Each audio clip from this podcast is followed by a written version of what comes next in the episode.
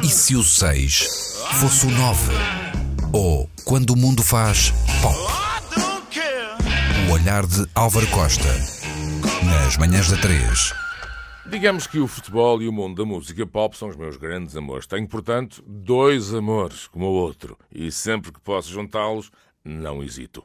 Na semana passada, quase por milagre semiótico, juntei George Michael, Carlos Carvalhal, Sheffield Wednesday e a minha paixão por uma espécie de mitológico futebol inglês. Confusos? Espero e imagino que sim.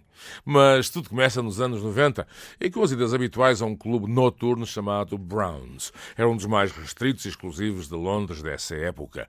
Propriedade da família cipriota de George Michael, reunia às quintas-feiras uma fauna, vou dizer em francês que é mais chique, de lá toute Londres da época. Entre exemplos vários, os Passadinas, Boy George, Lisa Stansfield, membros dos Eurythmics, até, pasme-se, Elton John por lá aparecia. Jams, cantorias, enfim, uma pré-idade digital paparazzi em delírio, naturalmente mais discreta do que as explosões mediáticas de hoje, mas com algum peso iconográfico. Era uma das minhas coroas de glória do meu consulado londrino. Chegar lá ao Browns, através de contactos, vivências, missões perigosas impossíveis, digamos, algum charme e rock and roll. Afinal, foram três anos muito vividos numa capital a tornar-se de facto o centro do mundo pop. George Michael poderia, ele próprio, aliás, devo já dizer, um dos piores DJs do mundo que terei visto, aparecer por lá. Era uma das atrações. E a entrada na quinta do Browns tornava-se uma coroa de glória de qualquer nightclubber. Mas, como devem calcular, as repetidas idas ao antro de luxo tornaram-se normais, menos quando convidava amigos e amigas portugueses ocasionais em Londres, que com todo o descaramento batiam à porta da Rathbone Place, perto da Oxford Street, onde labutava na mítica Music Box.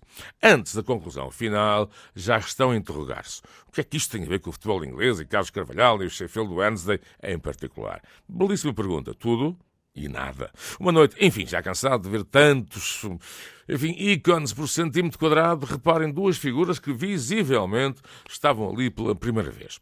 A quantidade de estrelas, enfim, o ambiente luminoso ofuscava-os. E não tenho grandes dúvidas, dos festivos que estavam nessa noite no Browns, em mais uma noite Browns, eu seria o único a reconhecê-los, visivelmente surpreendidos com a minha abordagem, Lá perceberam porquê. E disse-lhes: Man, estou cheio de ver estes gajos, estas gajas, vem cá, todas as semanas quero ver-vos é vocês. Isso sim é notícia. A Premier League estava ainda na sua infância sexy e por isso era natural que as caras da pop não os reconhecessem. Mas para mim, é lá. O guarda-redes da seleção dos Estados Unidos, Itália 90, o peso pesado Tony Meola in the house. E ao lado, Tony Harkes, o médio, número 7 da seleção, e agora, aí está a ligação, jogador do Sheffield Wednesday, no Browns. É lá, quero lá saber do George Michael, do Elton John, do Prince, da Madonna. Isso sim, Tony Harkes e Al Meola no Browns. Isso sim, meninos e meninas. Ana Markel e Luís Oliveira, em particular tu, Luís Oliveira, isso sim era notícia. Bom dia a todos. Deixo-vos com naturalmente ele patrão, George Michael, Outside.